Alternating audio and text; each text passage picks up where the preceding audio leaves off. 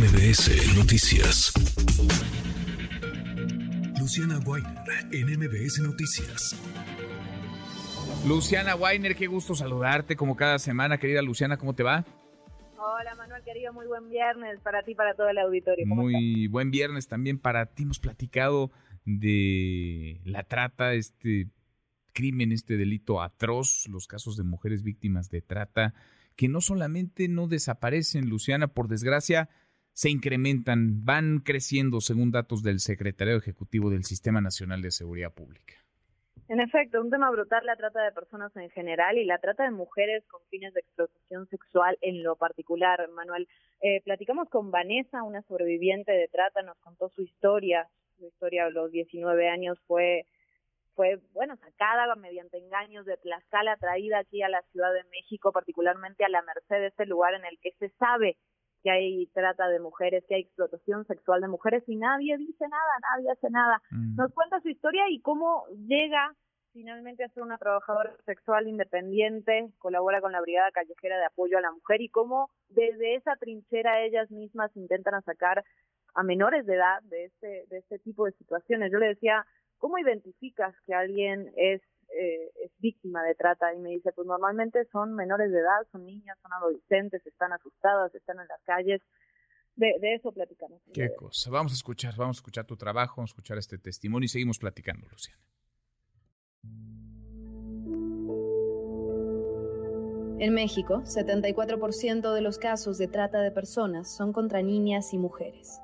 Nuestro país actúa como origen, tránsito y destino para sus víctimas. Tal es el caso de Vanessa Muñoz, originaria de Tlaxcala, que llegó a Ciudad de México con 19 años. A Vanessa la cooptaron mediante la manipulación él me trajo con, pues con una serie de engaños, engaños emocionales, porque él me prometió que pues íbamos a trabajar acá, íbamos a hacer una vida, íbamos a establecernos como una pareja bien y que pues los dos íbamos a echar ganas para obtener algo juntos y en un futuro pues seguir juntos. Desde su primera noche en la ciudad, Vanessa fue enviada a trabajar. Estaba confundida y asustada. El tratante le dijo que debía ir a trabajar con la esposa de un amigo. Llegamos y ya la chica medio me explica, me dice, te vas a parar acá. Yo no traía ropa de trabajo, no traía nada, así como llegué así prácticamente me, pararon y me dijo, aquí te vas a parar, vas a cobrar tanto y te vas a ocupar con los hombres, les vas a poner un condón, porque supongo que sabes cómo se pone un condón. Esa noche no tuvo contacto con ningún hombre. Tal vez, piensa Vanessa, porque se hizo evidente su miedo. Cuando volvió al hotel donde se hospedaba, habló con quien entonces consideraba su pareja para pedirle que regresaran a su casa. Sin embargo, la manipulación, entró una vez más en acción. Me dijo, ah, ok, dice, pero pues si no tenemos ya dinero para que nos regresemos, ¿cómo crees que nos vamos a regresar? Pues por lo menos ponte a trabajar hoy para que saques para los pasajes y nos regresamos. Dice, pero pues yo no sé para qué te quieres regresar si en tu casa nadie te quiere.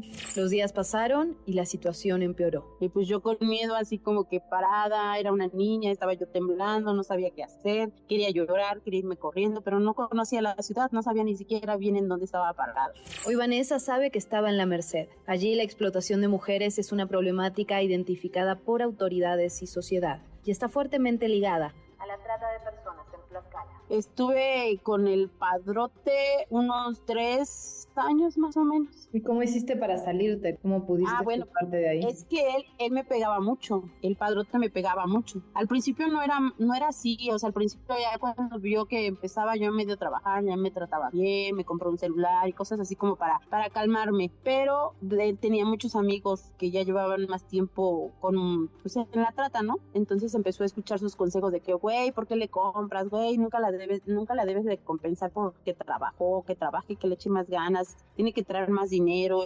En una ocasión, el tratante se ausentó durante varios días y Vanessa aprovechó la ocasión para escapar, pero él la encontró, la golpeó y la convenció de regresar.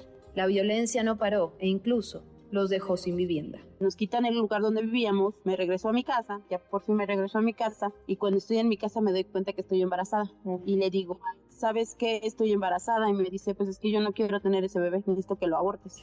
Vanessa no abortó, pero su tratante tampoco se alejó. Al contrario, la mantuvo inmersa en la explotación sexual, la manipulación emocional y la violencia. Finalmente, en 2010, Vanessa consiguió cortar de tajo cualquier vínculo y escapar. Cuatro años más tarde, luego de trabajar en bares de Puebla de forma independiente, volvió a Ciudad de México, donde continúa como trabajadora sexual, pero ahora, independiente. Soy miembro activa de Brigada Callejera de Apoyo a la Mujer Elisa Martínez AC y en mis manos está la lucha en la Secretaría del Trabajo y Fomento al Empleo para que nos entreguen nuestras licencias de no asalariadas. Estas licencias les permitirían a las trabajadoras sexuales independientes trabajar sin el miedo a la extorsión o al desalojo por parte de las autoridades. Yo soy Luciana Weiner y esto es Una de tantas, eh, Luciana, qué fuerte, qué testimonio tan revelador, porque sí, eso es lo que han padecido, padecen y para cómo van los datos seguirán padeciendo muchas mujeres en, nuestro país, en la capital del país y en todo el país. En efecto, y creo que lo que evidencia este testimonio también es la multifactorialidad de, de, este, de este drama, ¿no? De la trata de personas. Algunas niñas, algunas adolescentes son en efecto secuestradas directamente, pero también son traídas mediante engaños, manipulación, extorsiones, eh, buscan a mujeres vulnerables o en contextos vulnerables eh, que no tienen una red de apoyo, que no tienen una red familiar y las traen con engaños de que van a trabajar o quizás engaños incluso amorosos, ¿no? De que van a ser una pareja. Esto por una parte y por otra parte, y algo que ya hemos platicado en relación a los niños y a las niñas que tiene que ver con que la trata ya no es solo una cuestión individual de un caso concreto, es una red de explotación sexual en, en nuestro país que opera en Tlaxcala, en la Ciudad de México y en muchos otros estados y no se está viendo ese fenómeno desde esa perspectiva. Es una red, es parte de la delincuencia organizada y es un drama, es una crisis tremenda que tendría que ser prioridad resolver, atender, tratar de atajar por parte de las autoridades. Luciana, qué gusto escucharte, gracias como siempre. Lo mismo digo, un abrazo, bonito fin de semana. Abrazo, muy buenas tardes. Redes sociales para que siga en contacto: Twitter, Facebook y TikTok. M. López San Martín.